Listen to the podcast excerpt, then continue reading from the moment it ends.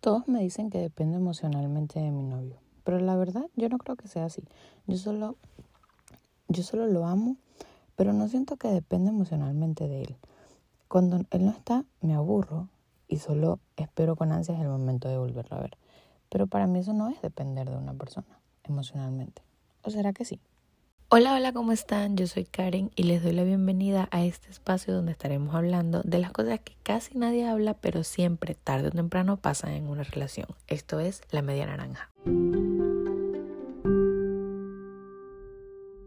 Para empezar el episodio de hoy, eh, como ya leyeron en el título, Te amo, pero.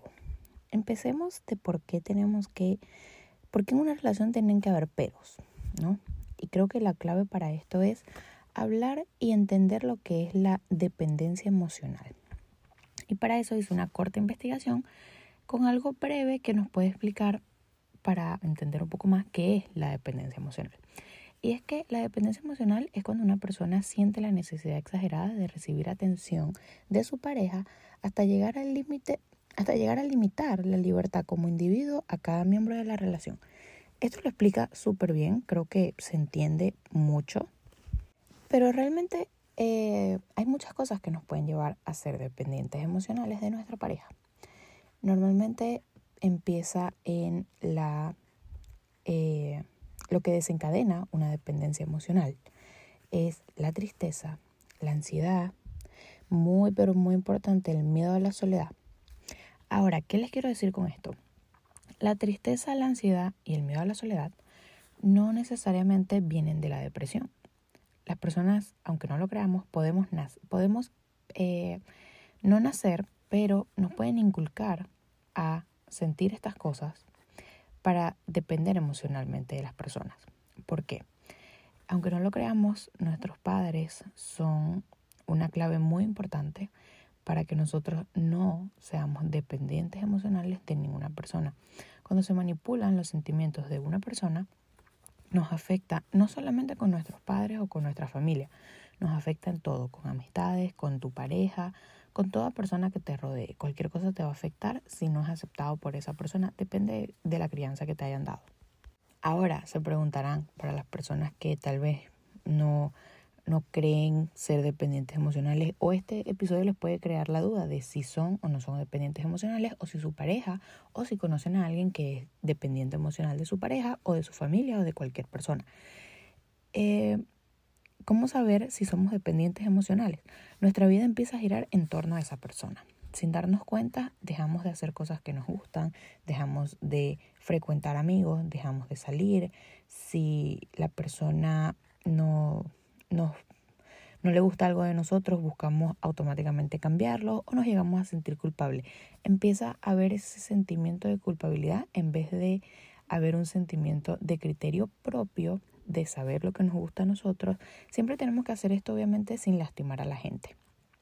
Podemos escuchar, debemos escuchar a nuestras parejas, pero tenemos que saber cuándo el cambio es para bien y cuándo se está volviendo una dependencia emocional que si mi novio me dice que esto no me queda bien, que no le gusta cómo me veo, hay que ver el tono en el que lo dicen las personas.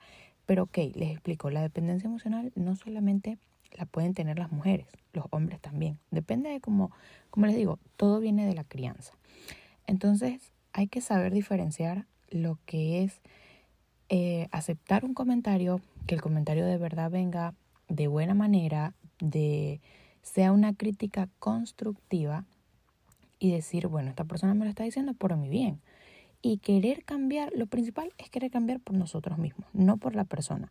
Si tú realmente ves que estás haciendo algo que daña a tu pareja y de verdad la amas y te vas a sentir feliz haciendo el cambio, hazlo, pero no hagas el cambio solo por decir es que te amo y por ti cambié, porque ese cambio realmente nunca existe. Cambiar por amar a una persona no existe. El cambio siempre lo vamos a hacer nosotros. No importa cuántas veces la persona nos haya dicho que cambiemos y luego nos pueden venir a decir, ah, es que por fin me hiciste caso. No, el cambio nunca, de ninguna manera, ni para bien ni para mal, ni dejar de hacer algo, ni dejar un deporte que te guste. El cambio nunca pasa porque una persona te lo diga. Las personas pueden influenciar en, en como en hacer que pienses de otra manera las cosas, pero al final la decisión de cambiar algo o no es tuya. Para cambiarlo para bien o cambiarlo para mal, siempre va a ser de nosotros mismos. Ahora, ¿por qué les digo que la dependencia emocional viene desde la infancia? Desde pequeños nos enseñan a ser frágiles y a ser menos que otras personas. ¿Por qué les digo esto?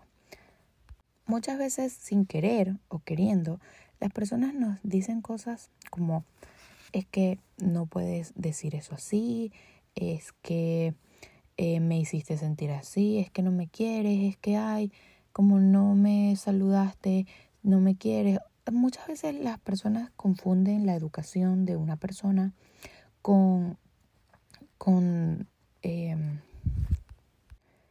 creen que educar a una persona es jugar con sus sentimientos, es hacer sentir culpa o pena para que hagan algo. Y realmente no funciona así. Así lo que hacemos es crear personas con baja autoestima y con dependencia emocional. Cuando le decimos a un niño que no saludó, que no me quiere, porque no me abrazó, porque no me dio un beso, porque no fue amable. Los niños aprendemos de los adultos. Tenemos que tener mucho cuidado de cómo les enseñamos. Tenemos que enseñar a ser respetuosos, pero no a demostrar amor cuando no lo sienten o cuando no lo sentimos. ¿Por qué? Porque esta persona, eh, cuando nosotros lo que creemos que estamos haciendo es un bien de que tu hijo sea educado porque fue amable, porque saludó con un beso, una cosa es educación y otra cosa es amor la persona educada no siempre tiene que sentir amor. Es un respeto que tiene que, que tiene que haber común entre todas las personas, pero el respeto llega hasta un punto.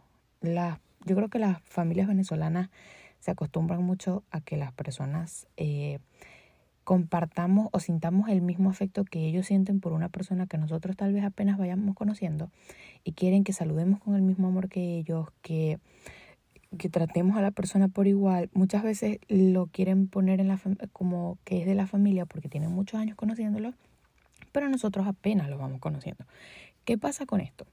Cuando, cuando las personas vamos creciendo y nos damos cuenta de que la vida no es así, de que no todo el mundo tiene la misma manera de ser que de nosotros, de que no todo el mundo nos va a recibir con los brazos abiertos y con ese amor que nos enseñaron a dar, nos empezamos a sentir vacíos, empezamos a sentir que no que nadie nos quiere o que nadie nos valora, porque nos acostumbraron a siempre depender emocionalmente de yo tengo que hacerlo así porque eso me va a hacer buena persona.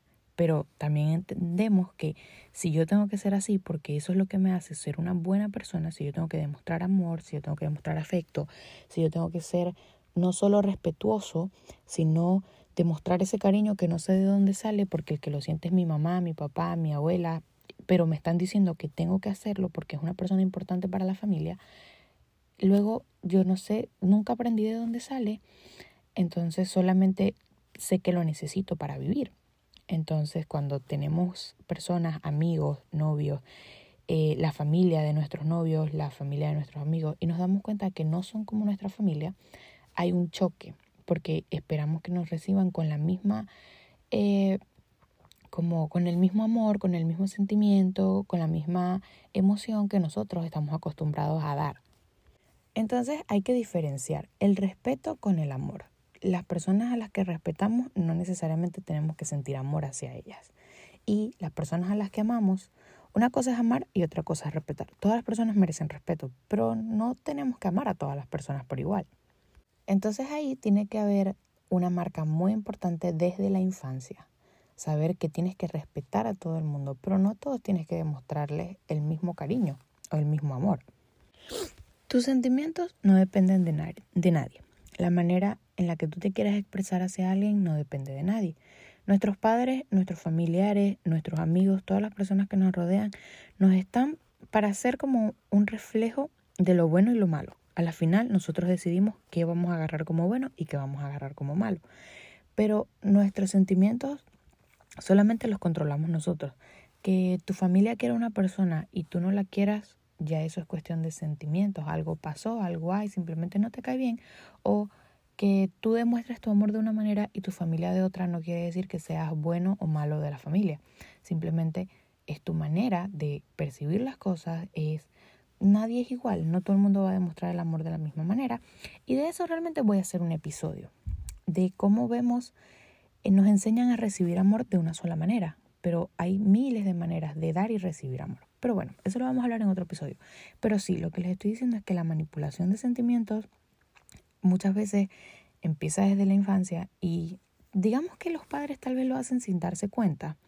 No todos lo hacen, pero sí he visto varias personas que, que sin querer tal vez manipulan los sentimientos de sus hijos y lo que no se dan cuenta es que cuando crecen hacen a una persona dependiente, dependiente de que tienen que darle cosas para poder amar, de que una persona que te ama te da regalos, te como que, no sé, eh, le enseñan a, a expresar amor de una manera y a recibirlo de otra manera que es como muy material, se puede decir, es por un interés. Entonces, eh, cuando hablamos de la manipulación de sentimientos, sí, es algo muy importante. Las personas tenemos que enseñar es a diferenciar o deberíamos enseñar a diferenciar los sentimientos y a entenderlos.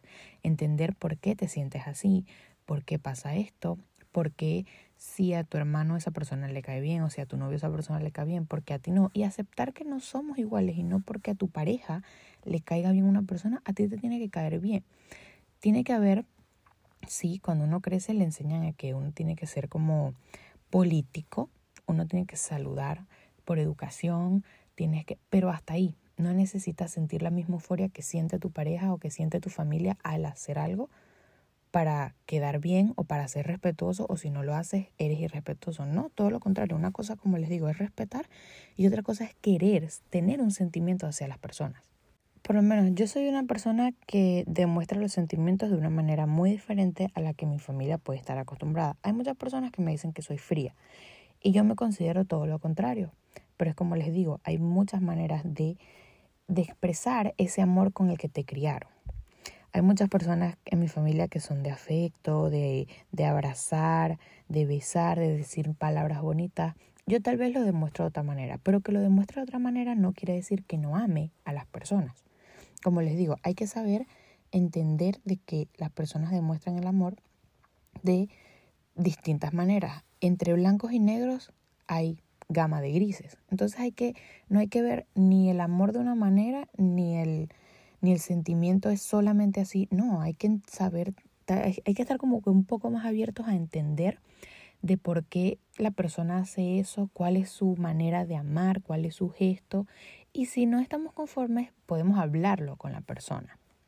Igual como les digo, una cosa es hablarlo, otra cosa, el cambio de la persona va a venir porque la persona quiera. Y eso es algo, eso es un acto de amor muy importante. Cuando uno dice algo que no le gusta o que no se siente eh, querido, apreciado por lo que hace y la persona cambia, no está cambiando por ti, está cambiando porque le importas tú y porque quiere hacerte sentir querido quiere que veas el amor que esa persona te tiene.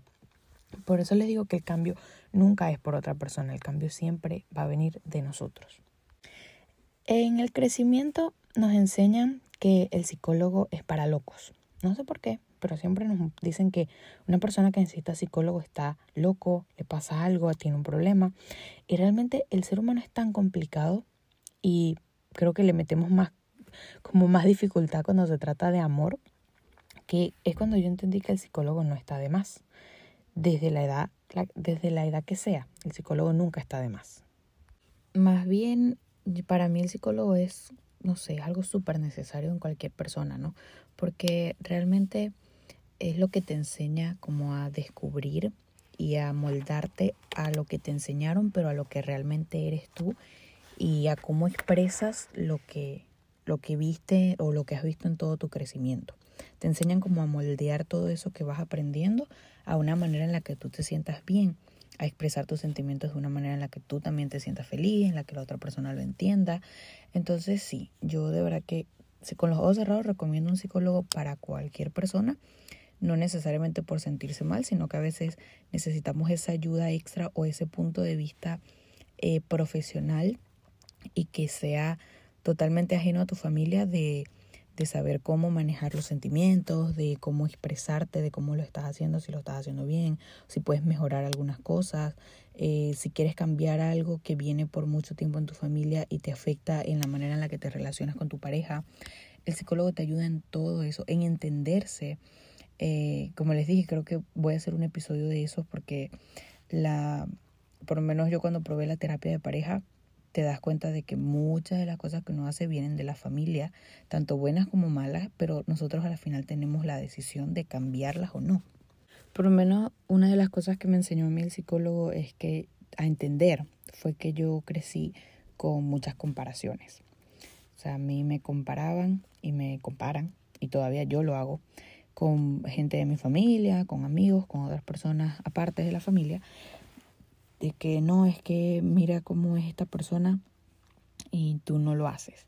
En el caso de, de, de mm, ¿cómo se dice? En el caso de demostrar amor, por lo menos yo soy una persona que para mi familia yo soy muy seca, a comparación de muchas de las otras personas que están en mi familia. Pero yo siento más bien que mi manera de demostrar amor me inculcaron lo mismo, pero mi manera de demostrar amor ya es algo que uno desarrolla solo, de cómo te gusta eh, sentirte, de cómo te gusta que te traten, de cómo te gusta tratar a las personas. Claro, tiene que haber un equilibrio entre cómo le gusta ser tratado a tu pareja y cómo te gusta a ti tratar. Tiene que haber un equilibrio de cómo te gusta demostrar y cómo, cómo le gusta a la persona con la que estás que se lo demuestren. Entonces, es muy relativo cuando la gente compara y dice, ah, es que tal persona es más cariñoso, es más cariñosa, eh, tu novio o tu novia es más cariñosa que tú y tú no demuestras. No tenemos por qué demostrarle a terceros eh, que demostramos amor, con tal de que nuestra pareja lo sienta y sepa y entienda nuestro lenguaje del amor hacia ellos es suficiente, no lo tiene por qué entender otra persona.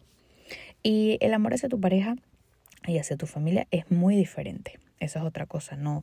La manera en la que tú le demuestras amor a tu pareja no es la misma y nunca va a ser la misma en la que le demuestres amor a tu, a tu familia. Y por lo menos hay algo que pasa muy frecuentemente que es las personas a veces, las parejas, confunden, eh, el, confunden ayudar con dependencia.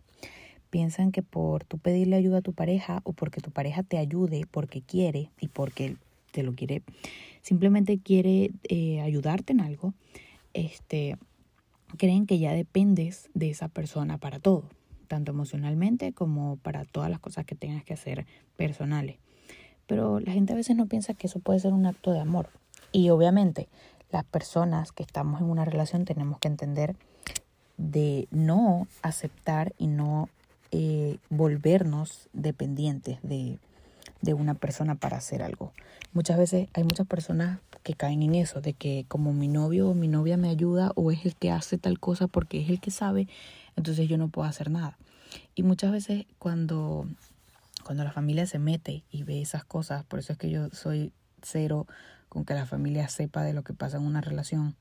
Y muchas veces se lo digo a mi familia, le digo como no pueden opinar, no porque no puedan, sino porque ustedes ven, o sea, de, no sé, 24 horas, ustedes solamente ven dos o tres horas y eso no es todo lo que pasa en una relación. Entonces no puedes decir, ah, eres dependiente o no de tu, de tu novio, o tu novio hace o tu novio no hace. Solamente los que estamos en una relación sabemos quién hace, quién no hace, o cómo se comparten las cosas, por qué yo hago eso y por qué la otra persona hace otra cosa. Entonces, no es dependencia emocional, ni dependencia de tu pareja, ni de tu familia, sino saber eh, que haya un equilibrio en la pareja de por qué esta persona hace esto, pero yo lo compenso con esto. Bueno, esta persona, eh, ponte, yo no manejo y realmente me da miedo, no me gusta, todavía no manejo. Y mi novio eh, me lleva y me puede hacer favores, pero eso no quiere decir que en el momento en el que no esté, yo no voy a poder. Yo no, no voy a saber hacer nada.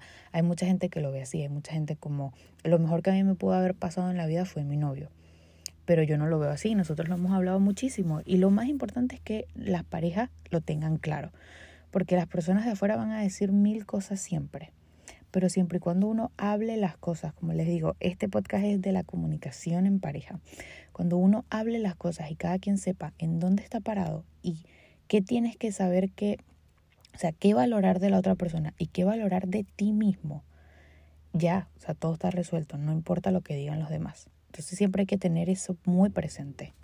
De lo que haces, de lo que estás consciente en lo que recibes ayuda, pero en lo que tú también das, en lo que la persona, en lo que tu pareja también necesita de ti. No eres el único que depende de, del, del, del, amor de tu pareja. O sea, es algo compartido. tú tienes algo que tu pareja quiere, que tu pareja necesita, que a tu pareja le gusta y tu pareja tiene algo que tú necesitas y que a ti te gusta. Es un complemento, no una dependencia emocional por otra persona. Es tú tienes eso que yo no sabía que me faltaba y tú yo tengo algo que tú no sabías que te faltaba. Entonces es aprender a compartir, es, compartir esos sentimientos que, que no sabíamos que nos faltaban y que la otra persona lo tiene. Realmente eso es lo que nos llama la atención muchas veces de, de una persona. Y eso se los digo porque aquí viene un punto bien importante que es expresar nuestros sentimientos. Las personas tenemos que aprender a expresar nuestros sentimientos. ¿Por qué se los digo? Eh, cuando las personas expresamos nuestros sentimientos, es como la manera más vulnerable en la que nos puede ver una persona. Pero cuando no sabemos diferenciar nuestros sentimientos con nuestra personalidad y nuestra autoestima, eh, nuestra pareja puede confundir de mostrar como la, tus sentimientos, mostrarte vulnerable, tal vez no sea vulnerable, sino como mostrarte tal y como eres, lo que te duele, lo que no te duele, lo que te hace feliz, o sea, mostrar tus emociones así todo como a flor de piel, lo sensible o lo duro que puedes llegar a ser. Y tu pareja puede confundir eso como ser vulnerable o, o ser sensible, no vulnerable, es ser sensible con falta de autoestima. Entonces hay que tener muchísimo cuidado. Nosotros tenemos que, sí, expresar nuestros sentimientos es súper importante porque es como el lenguaje corporal del amor.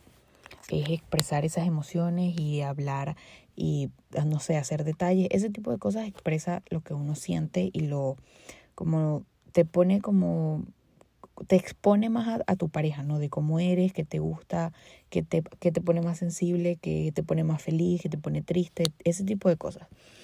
Pero tenemos que, mientras nosotros sepamos que mostrarnos tal y como somos con nuestra pareja no afecta nuestra autoestima, todo, o sea, entendemos todo.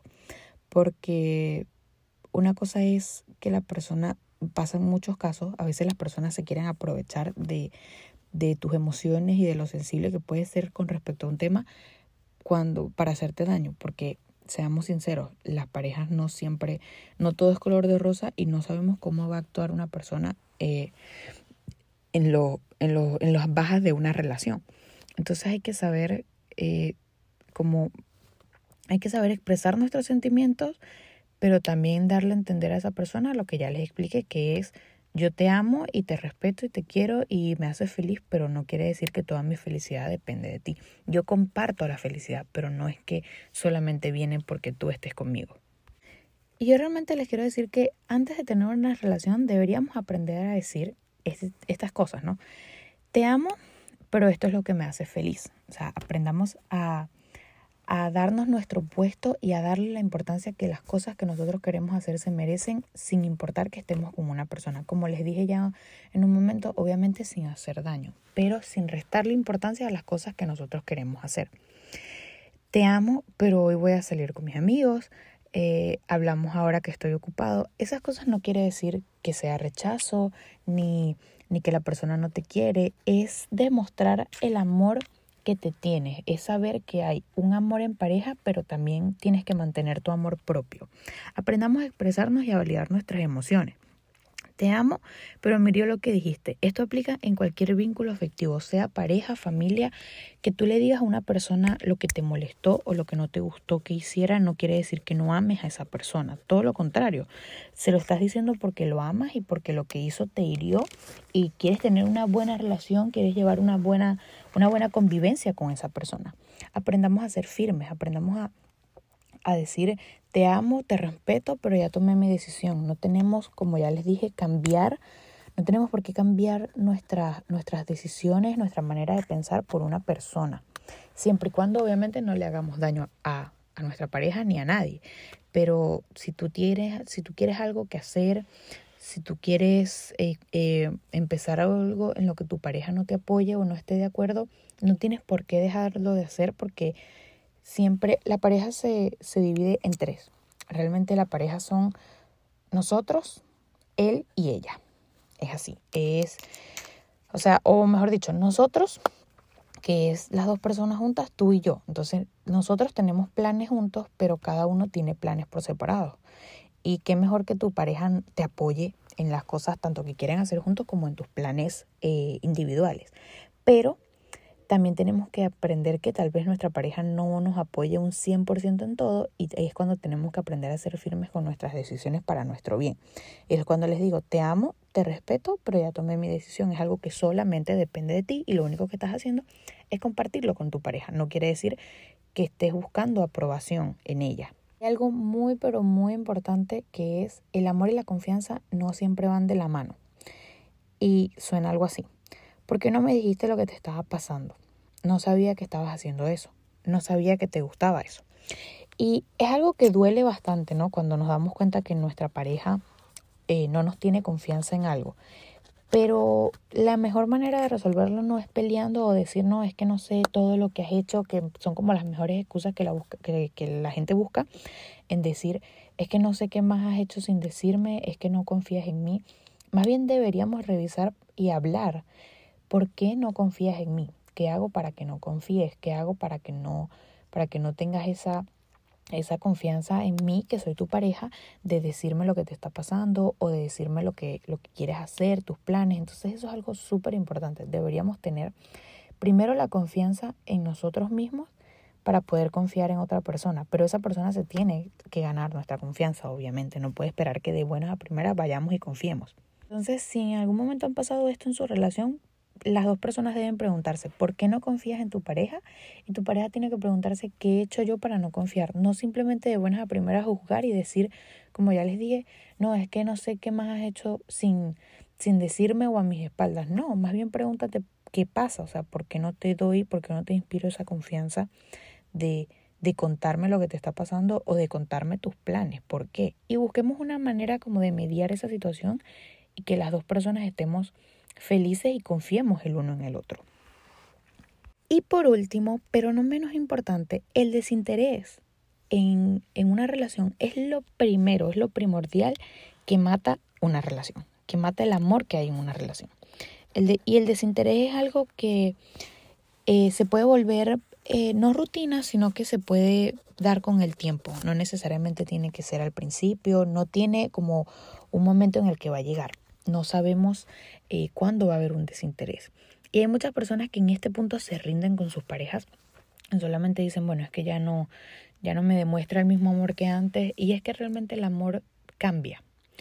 Eh, hay tipos de amores y, ¿cómo les digo? O sea, hay tipos de amores y cada uno se da en una parte diferente de nuestra relación. Y lo cómico es eso, que como que uno ama de una manera al principio y luego las cosas van cambiando cuando vas aprendiendo cómo es la persona, cuando vas entendiendo. Entonces, eh, el desinterés es algo que se puede dar con el tiempo. Y si de verdad amas a esa persona, deberían hablarlo y saber por qué se está dando ese desinterés. Porque si al principio estabas tan ilusionado, ¿qué está pasando ahora que no, que no quieres o que no puedes? O, o que ya no me demuestras lo mismo que antes. Y realmente eso es lo que hace una buena pareja, es saber lidiar los problemas que hay en una relación, los pros y los contras y las buenas y las malas, las altas y bajas. Es, es decir, no es rendirse a la primera y decir, ah, no, es que ya no me demuestra lo mismo, entonces prefiero que terminemos porque ya no es igual. No, es sentarse y decir, hey, ¿qué está pasando? ¿Por qué, ¿Por qué siento que, que ya no me demuestras lo mismo? A veces las personas tenemos tantos problemas individualmente que cambiamos con las personas, pero muchas veces puede ser sin querer. Entonces, en vez de dar ese paso de no dar vuelta atrás y decir, bueno, ya no me amas, vamos a terminar porque ya no es lo mismo, sentémonos a hablar y a ver si conseguimos una solución. ¿Entiendes? Antes de dar ese paso de vamos a darnos un tiempo porque esto no funciona, hablemos el por qué no funciona. Tal vez la persona, nuestra pareja está pasando por algo que no sabemos o que no entendemos, o tal vez somos nosotros los que estamos pasando por algo que nuestra pareja no entiende. Entonces, la clave siempre va a ser para mí la comunicación. Es lo primordial en una relación, tanto en las buenas como en las malas. Entonces, recordemos siempre tener muy presente esa, esa frase de te amo, pero tal cosa, te amo, pero esto es lo que me gusta hacer, te amo, pero necesito que hablemos, te amo, pero no le tengamos miedo a los peros. Los peros no siempre son malos. Los peros muchas veces, cuando lo sabemos decir, cuando lo decimos en el momento adecuado, eh, los peros muchas veces vienen para buscar una solución. Lo que pasa es que muchas veces esperamos que la persona caiga ya en un punto de decir no puedo más, no sé qué hacer. O sea, esperas como tocar fondo para dar un pero para finalizar algo. Pero los peros realmente te ayudan a solucionar los problemas. Entonces sí, atrevamos a decirlo y a usarlos como se debe. Gracias por escuchar. Este fue otro episodio de La Media Naranja. En la descripción les dejo mi Instagram para que vayan y me escriban temas de lo que les gustaría que hablara en futuros episodios. Si quieren compartir el podcast, recuerden que lo encuentran como La Media Naranja en Spotify, Apple Podcast y Google Podcast. Bye, hasta la próxima.